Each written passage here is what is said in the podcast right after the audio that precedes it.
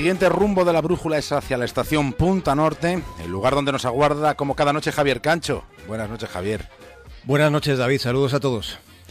El capítulo de hoy bien lo podríamos titular Un pastor entre lobos.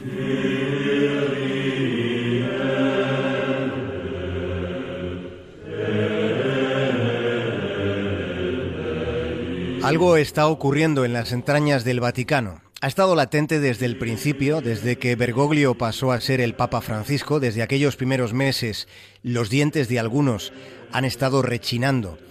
Pero esta semana ha ocurrido algo que no debemos pasar por alto. Esta semana se ha hecho público un pulso desde dentro a la autoridad del Papa Francisco. Se ha hecho visible la fractura en las jerarquías de la Santa Sede. La pregunta que nos hacemos es si estamos ante los inicios de una sublevación.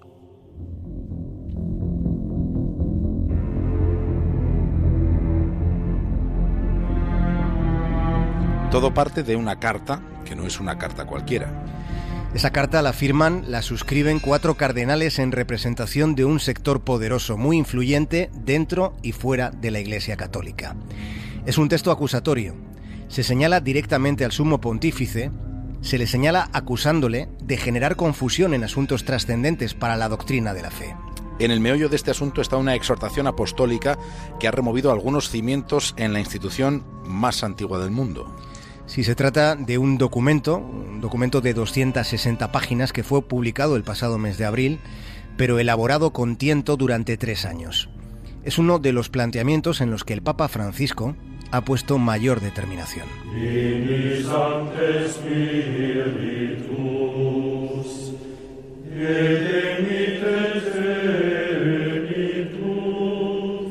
Amoris Laetitia la alegría del amor es David el nombre de esa exhortación apostólica.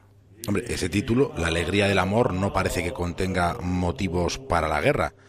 Pero sin embargo en su contenido se propone una iglesia menos inflexible y eso es lo que ha irritado. Sí, es un documento en el que se tienen en cuenta a los nuevos tiempos. Se pone en consideración la situación de los católicos divorciados, por ejemplo. Es el planteamiento del Papa sobre la familia, sobre las familias, y se sugiere la necesidad de una mirada compasiva en vez de represiva hacia aquellos que, por ejemplo, como digo, se han divorciado y luego se han vuelto a casar. No olvidemos, este sería el caso, sin ir más lejos, de la reina Leticia. El Papa, en Amoris Laetitia, lo que dice es que nadie puede ser condenado para siempre. Es uno de los empeños de Francisco para que la Iglesia católica, tal y como quiere, resulte más inclusiva, resulte menos excluyente. Tengamos en cuenta, en este punto, que a los divorciados católicos que se vuelven a casar, la Iglesia no les permite recibir la hostia, recibir la comunión, que es una parte crucial de la liturgia.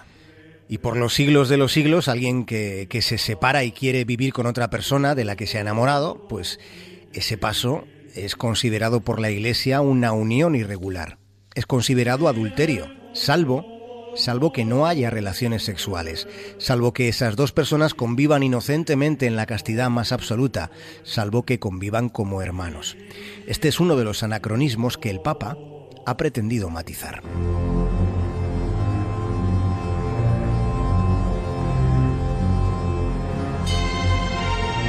Bien, frente a ese planteamiento del pontificado, un sector de la jerarquía eclesial ha abierto un frente inédito contra un papa.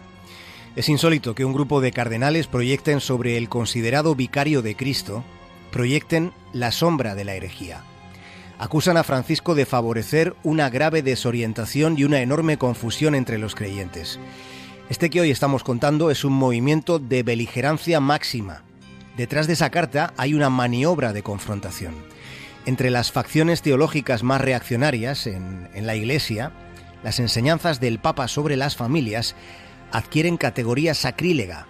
Consideran al Papa Francisco un instigador de, normas morales que, dicen, pueden debilitar los pilares de la Iglesia Católica.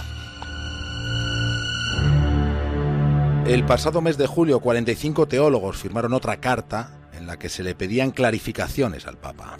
Sí, aquella carta fue dirigida directamente al colegio cardenalicio. Fue una forma, digamos, más suave de, de, la que con esta carta de esta semana se ha cuestionado directamente el pontificado de Bergoglio. Hay una batalla librándose detrás de gestos solemnes. Hay cuervos que están al acecho.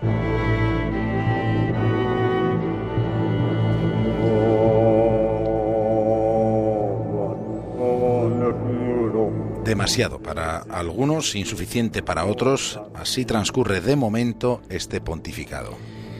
Está ese viejo trecho, David, que hay entre las palabras y los hechos. A propósito de ese camino, se preguntaba Rubén Amón, que estuvo hace años, estuvo un tiempo largo haciendo información del Vaticano, y se preguntaba hace unos meses si Francisco será capaz de pasar de los gestos a las gestas. Es verdad que se, se, le reconocen proezas por el mero hecho de insinuarlas, pero también es cierto que ha cuestionado algunas estructuras con inmovilidades milenarias.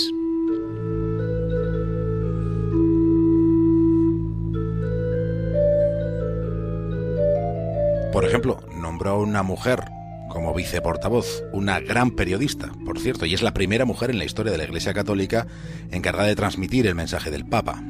Sí, es la periodista española Paloma García Ovejero. Es desde luego un gesto, no es una gesta, aunque en esa línea de apertura ha reiterado la necesidad de incorporar lo que ha llamado el genio femenino. Ha cuestionado el negocio de las guerras o, por ejemplo, ha proclamado que la Iglesia debería pedir perdón a los homosexuales. Si una persona es gay que cerca al Signore e ha buena voluntad, ma chi sono io? ¿Quién soy yo para juzgarle? Esto lo ha dicho el Papa, ha dejado dicho Francisco que la Iglesia debería disculparse con los gays por cómo les ha tratado.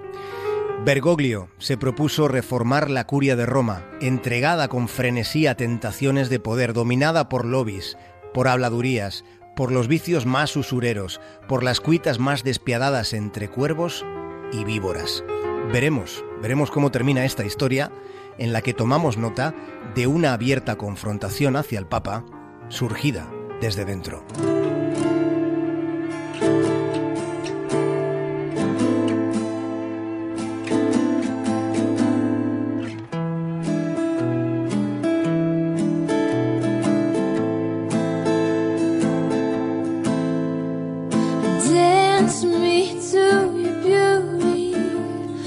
Cancho, hasta mañana.